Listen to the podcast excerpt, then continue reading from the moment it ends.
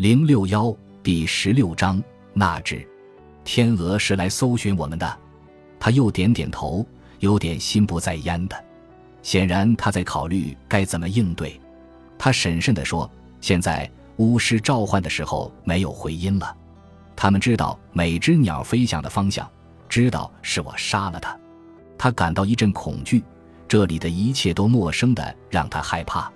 杀了一只天上飞的鸟。”就跟杀了一只草丛中的兔子或是旱獭一样，可是那意味着，难道他们不会认为是别人做的吗？有人狩猎的时候把它打下来了。他盯着他，那双黢黑的眼睛里黯然无光。博古人从不射杀天鹅，啊，他只能如此回答。他仍然目不转睛地看着他，在他记忆中，他从未这么长时间地凝视自己。他的眼睛吞噬了一切光芒，深不可测。他开口：“我弟弟会伤害你。”他没想到他会说这句话，“伤害我。”他就是这样的人。他想了会儿，有点明白他的意思。有些男人就是这样，在棋台也是。他似乎沉思了一会儿，然后说：“当我还是，我不是那样的。当我还是。”当他还是个正常人的时候吗？他不愿意想太多，那个方向太过阴暗。他为什么要伤害我？一名奇台的公主会给他带来荣耀，不是吗？他纯粹是为了打破沉默，而不是真的需要知道答案。他的肩膀动了下，像是一次笨拙的耸肩。你问的真多，总是在提问。女人不该这样。他看向一边，然后又凝视着他。这么说，我得再次向你致谢，因为我现在没有落在他手里，对吧？他们会赶上来抓住我们吗？我们到底要去哪里？你到底打算做什么？这一连串的问题是他的试探，也是反击。他就是这样的人。他看到了他的表情，几乎算是一抹微笑了。在这个世界上，有很多种方法可以消除恐惧、陌生、迷茫的感觉。他们一路骑行。直到天色近黑，然后坐在马鞍上吃了点剩下的烤肉和水果。残月渐渐升上天空，沈丽梅虽然感到全身不适，但仍然默不作声。追兵可能靠得很近，他在尽全力救他。这场逃亡之旅跟以往春日里骑行在路远欣赏小动物完全是两码事。他又把他带到有水源的地方了。他很纳闷，他是怎么做到的，在这么遥远。博古人也不熟悉的地方，或许是狼为他找到的。他想，他告诉他，他们只能歇息片刻，他最好抓紧时间。他们会连夜赶路，接下来几乎每夜都会。不过，他忽然凝视他许久，在几近朦胧的夜色中，他看不清他的脸。然后，他命令他脸朝下趴在水池边的草地上。他顺从了，终于要来了。他在心里默念着，他的心狂跳着，不听使唤。但他发现自己错了。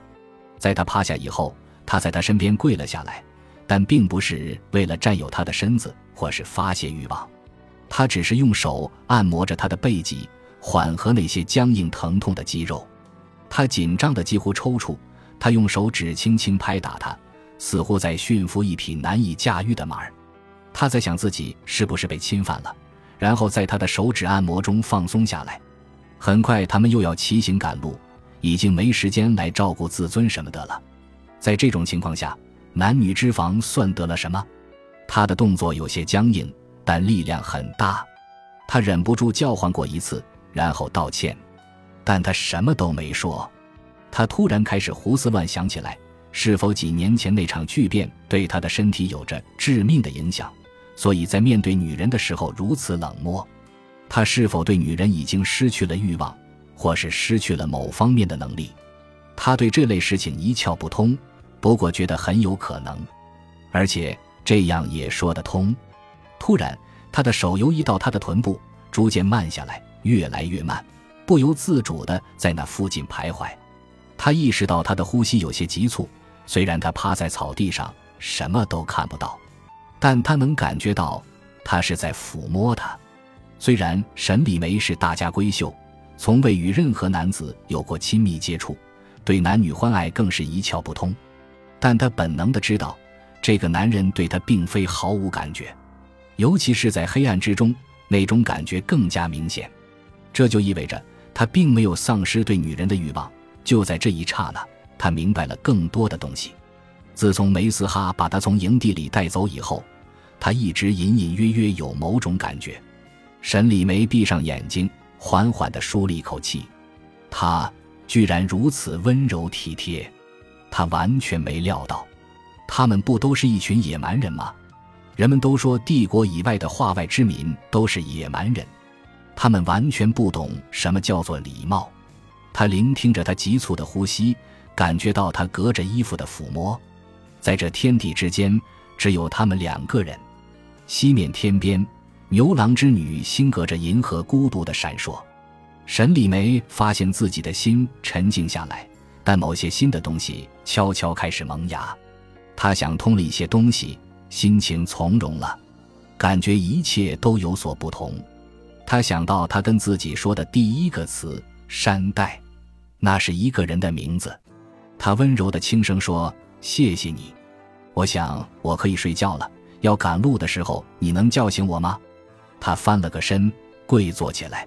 梅斯哈站起身，他仰头看着站在星空下的他，他看不到他的眼睛，狼也不见了，但他知道狼群不会离开他们太远。他跪着，突然向他叩首，行了跪拜大礼。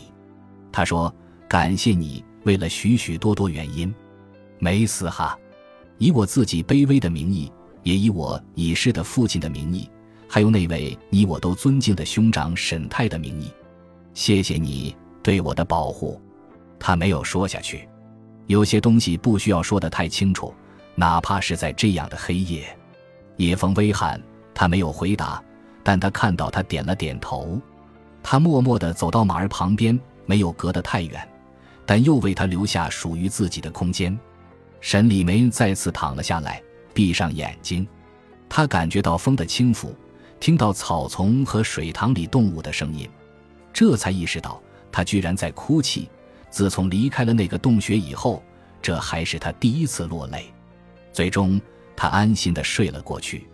自多年前离开赛达后，春雨就再也没想起过母亲给他取的赛达名字。春雨作为赛达献给奇台帝国歌舞伎中的一员。被送往奇台帝国，献给太祖。色达人总是小心谨慎，每年都向奇台、塔古，甚至西域新崛起的强大国家纳贡献礼。这是一个小国的生存策略，尤其是作为一个土地肥沃、群山环绕的小国，不得不对周边的强大邻居低头献媚。大部分时候，这样就可以确保自己的生存，但也只是大部分时候。他不是奴隶，也不是被人绑架来的。但他也没有多少可供选择的余地。在他十五岁的那年，某天早上刚一睁眼，乐坊的主人就告诉他，可能得永远离开家乡了。那时他已在乐坊里崭露头角，年轻貌美，还拥有高超的歌艺和琵琶技艺。他能弹奏从奇台帝国传来的二十八弦琵琶，或许这就是他被选上的原因。乐坊选了十二个人到新安城，最初的两年里。他们被安置在皇宫东面的教坊，这里有两万名歌姬和舞姬，都隶属于伟大的奇台天子。这里的教坊大得吓人，比塞达最大的城市还大。在那两年里，他们只被传召去表演过三次，两次是朝中大臣举行婚宴，还有一次是迎接南方来的使者。三次奇台天子都没有出场，纵然仍是碧眼金发，貌美如花，身段婀娜。歌舞技艺也越来越纯熟，但那两年仍然可以说是虚掷光阴。在大明宫诸多艺人之间，他们只能算平凡的，不能再平凡的一小伙人。对朝堂的人而言，或许有所不同，但也不算特别令人瞩目。第二次出演的时候，春雨已经被人注意到了。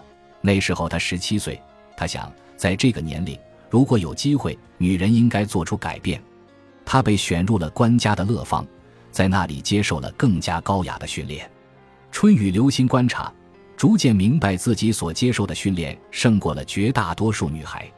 毕竟，在七台帝国，金发碧眼的歌姬仍然是很特别的。后来，他贿赂了大明宫里掌管乐方的太监，离开了那个地方。这就是他命运的转折点。然后，春雨进了北里最好的青楼，成为了一名烟花女子。他对此并不抱任何不切实际的幻想。他在青楼里享受最高的待遇，出入朝中显贵和世家贵胄的宴会，表演歌艺和乐器。当然，宴会结束后，私下里也会有不少风月之事。在没有受邀参加宴会的时候，他就在醉月楼里跟那些进京游学的书生们厮混。那些总混迹在北里去青楼的书生，想来也不是一心赴考，但他们心中总有着学成文武一伙与帝王家的雄心壮志。从心底说，春雨更喜欢那些书生，而不是朝中大臣。这不是一个聪明的女孩应有的偏好。但是他们的热情、梦想，还有说话的方式，跟那些在大明宫里傲慢奢侈的贵族有所不同，有时候会让他露出真心的笑容。而那些达官贵人，往往会带给他更丰厚的馈赠。这就是新安城的生活，至少是一个年轻的青楼女子的生活。比起她在家乡的日子优渥许多，但谁也说不清到底哪种日子更让人向往。新安城。奇台帝国天子所在，是世界的中心。他有时候会想，是否世界最中心、最繁华的城市就是最好的地方？他还能回想起来，多年前走过玉门关，来到奇台帝国的场景。就在那时，他决定不再用他的赛达名字，那个名字将随着过往的记忆埋葬。他在心里暗暗决定，几乎可以肯定，他不会再回到家乡。再也看不到家乡的土地，无法眺望那北方的群山，高的可以直通天阙的群山。东行的女孩抛却了她的性命，还有过往的回忆。十五岁那一年，他不得不接受命运的安排，一路向前，以其生存下去。虽然他早就不再用自己的赛达名字，但也不代表他就一定要接受文州给他选的那个。他感觉这就像是在市场上挑选布料一样随便。在相府内，他不得不回应林长这个名字，还得面带微笑，高雅而亲切。但那只是表象，就如平静的湖面一样。